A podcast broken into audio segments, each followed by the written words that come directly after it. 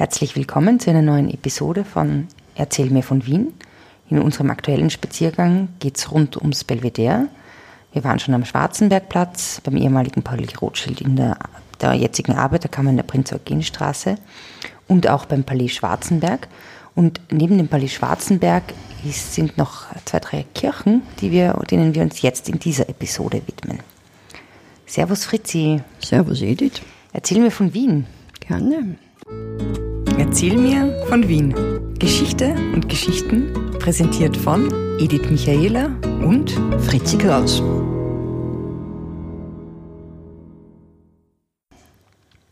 Fritzi, das letzte Mal waren wir ja beim Palais Schwarzenberg. Das ist am Anfang vom Rennweg, am oberen Ende vom Schwarzenbergplatz. Und ähm, da ist uns aufgefallen, dass es da noch äh, neben dem Palais Schwarzenberg noch so eine Kirche gibt, die Salesianerkirche. Kannst du mir zu dieser Kirche irgendwas erzählen? Zur Salesianerkirche kann ich da schon ja. was erzählen, ja. Äh, das ist ja ziemlich weit oben am Rennweg. Mhm. Also oben heißt am also südlich, gut mhm. sagen wir südlich. Äh, ich sage oben deswegen, weil das ja auch ein kleiner Hang ist. Ja. Äh, du weißt. Also ich, ich, hätte, ich finde nämlich oben, das oben und unten, da unterscheiden sich die, die Menschen, kann man die geografische, die geografische Lokalisierung in Österreich zuordnen, weil zwischen oben und unten gibt es da Differenzen, was als oben und unten bezeichnet wird. Aber gut, für dich ist es unten, für mich, für dich, ja, für ist, es, für dich ist es oben, für mich wäre es unten.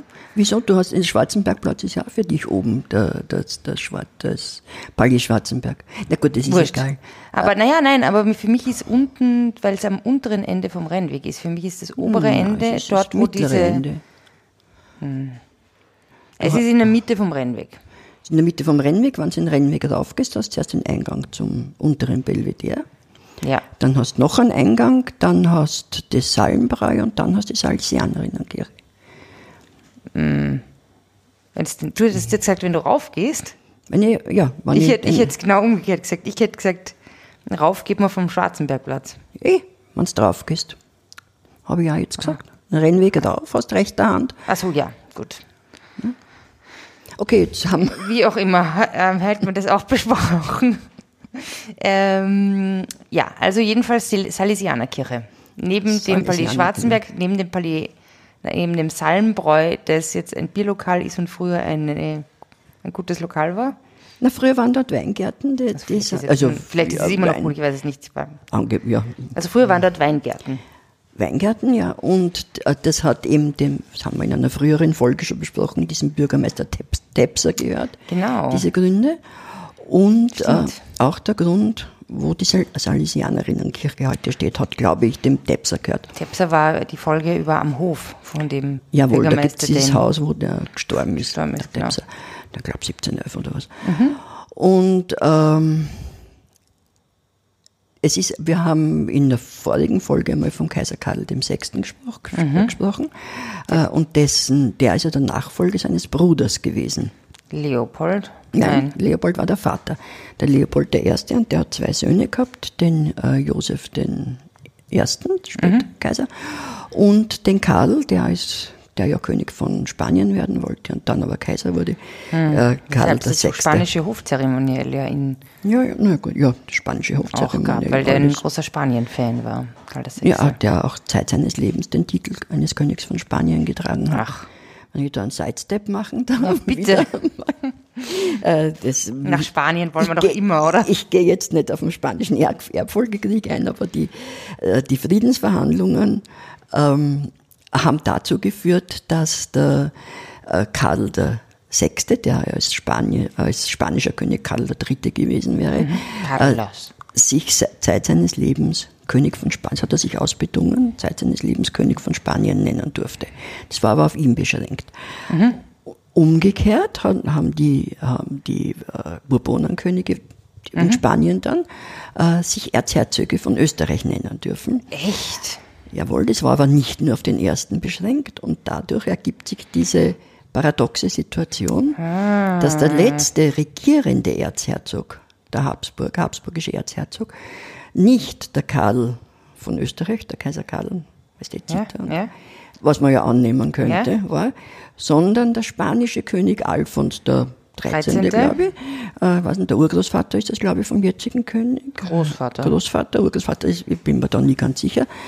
Und ähm, der ja war der letzte regierende Erzherzog äh, von Österreich. Also Das Grunde- ist eine, das ist wirklich gutes ähm, äh, Wi- Wissen. Das finde ich, das taugt mir. Das ist ja hm, herrlich.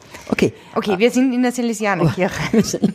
Irgendwie kommen wir immer woanders her. Ähm, also dieser Leopold I., Vater von Karl und vom, also vom Josef und von Karl, der Josef war ihm der Ältere, äh, der ist 1704, glaube ich, gestorben und der Josef ist äh, Kaiser geworden. Der Josef war ein sehr großer Frauenfreund.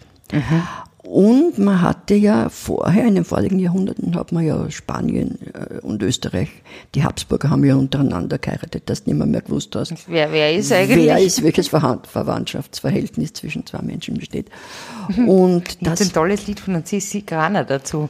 Meine verzwickte Verwandtschaft. Top-Empfehlung. ja, das könnte man sicher dazu einmal äh, sich anhören.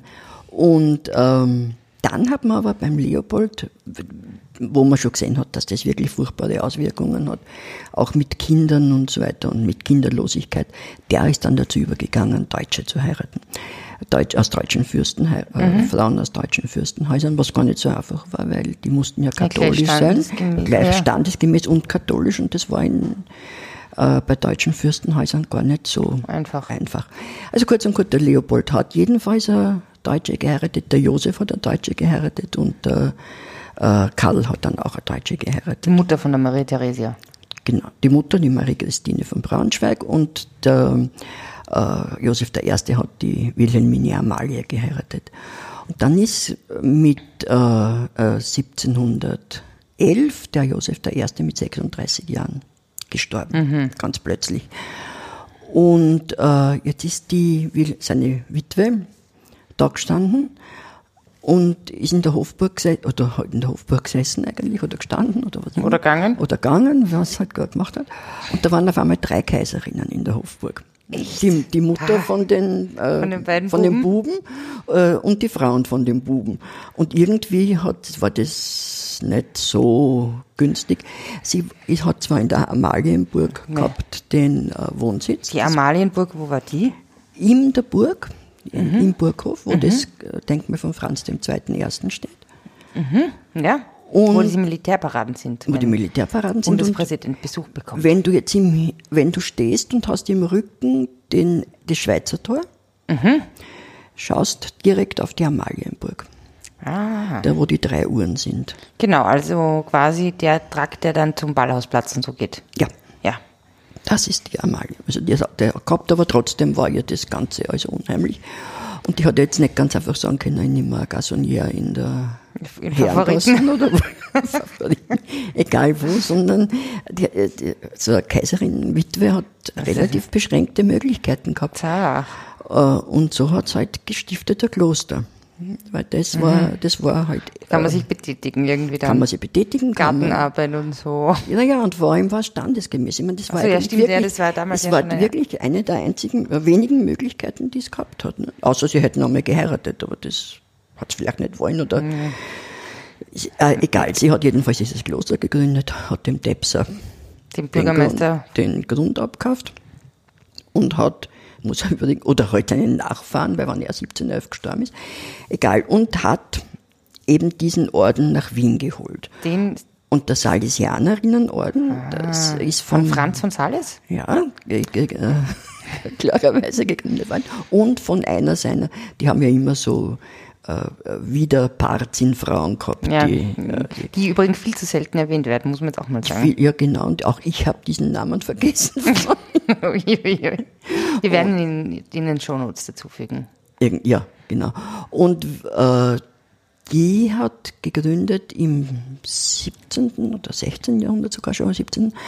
Äh, diesen Orden der Salesianerinnen, die sind und hat, wollte, dass diese Frauen rausgehen und Leute nicht pflegen, sondern betreuen, also äh, äh, ihnen Trost zusprechen. Das war Das aber aber hat aber der Papst nicht erlaubt. Das war, das war ganz einfach für ihn nicht denkbar, dass Frauen da jetzt, Nonnen da jetzt rausgehen und, Und irgendwas und, tun. Und, und was tun. Ja, also das war nicht. Und, äh, Sehr interessant. und die Wilhelmine Amalie hat die nach Wien geholt, mit eine Französin war die erste Äbtissin und hat diesen Orden gegründet, um äh, jungen Mädchen aus der Umgebung, äh, um denen Unterricht zu geben. Also es waren aber nicht Ah, nur, ja, ja, ja, ja, ja. es waren ja, nicht nur. Adelige, sondern auch Bürgerstochter. Ich meine, es wären keine Sind es diese, die auch da ähm, in Maria im Gestade dort ähm, äh, ein Kloster haben, so wo Mädchen unterrichtet worden sind? Kann das sein? zu der Zeit Oder vielleicht jetzt oder später? Salesianer. Nein, also, Okay, aber interessant jedenfalls, dass es darum ging, Mädchen auszubilden und junge Frauen. Das, das haben die gemacht, haben die, Ja. äh, die waren auch Tagesschülerinnen durchaus. Und dann muss man dazu sagen, dadurch sind sie natürlich der Klosterreform vom äh, Josef II. entgangen, weil sie Aha. ja als Lehrerin der Orden gegolten haben. Und äh, sie hat sich auch sehr der Musik gewidmet. Und ein Teil dieses äh, Klosters ist ja heute, äh, gehört der, Musikuni. der Musikuni. Daneben gibt es auch Konzerte und so weiter. Äh, Was ich noch erwähnen will, ist, dass sie äh, einen bescheideren Haushalt gehabt hat. Sie hat, glaube ich, 350 Bedienstete gehabt oder so. Naja. Also, äh, wo die Musikuni ist, fällt mir jetzt als Na- Nachsatz ein, hat sie gewohnt. Das war ihr. Okay, also sie Ja, ist dann wohl. ausgezogen aus dem Amalientrakt. Ja, die, Also sie ist halt schon ihr immer wieder zu offizielles Büro. repräsentativen Aufgaben und so weiter noch in die Hofburg. Aber sie hat sozusagen das äh, herausgenommen, dieses drei Kaiserinnen. Äh, Aber echt eine, eine interessante Konstellation, von der ich wirklich noch nie zuvor gehört habe. Und diese Frau ist eine coole Frau, Ja, von der man wirklich viel zu wenig weiß. Also ich. Man Aber- weiß, sie ist auch nicht begraben in der Kapuzinergruft, sondern in der Krypta unterm Hochaltar von der Salesianerinnenkirche. Nur ihr Herz ist beim äh, Josef. Die berühmte Herzurne. Die Herzurne aber nicht, die ist nicht im Herzgrüftel, wo ja normalerweise die Herzen sind, sondern die ist beim äh, Sarkophag vom Josef in der Kapuzinergruft.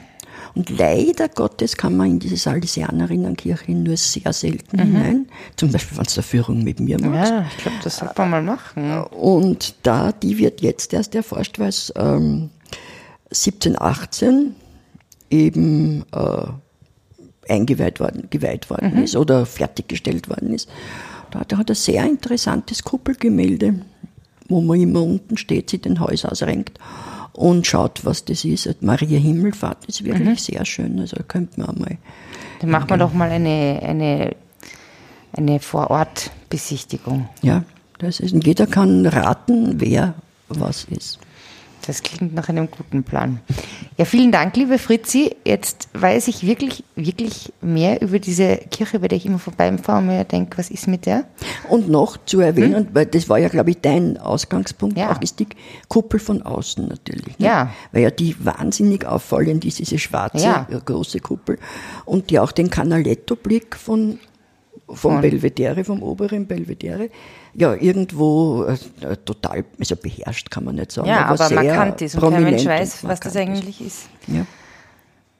Ja, ich meine, Canaletto-Blick ist schon mal ein super gutes Stichwort. Ähm, in unserer nächsten Episode werden wir ins Belvedere, Belvedere schauen und uns dort mal umblicken.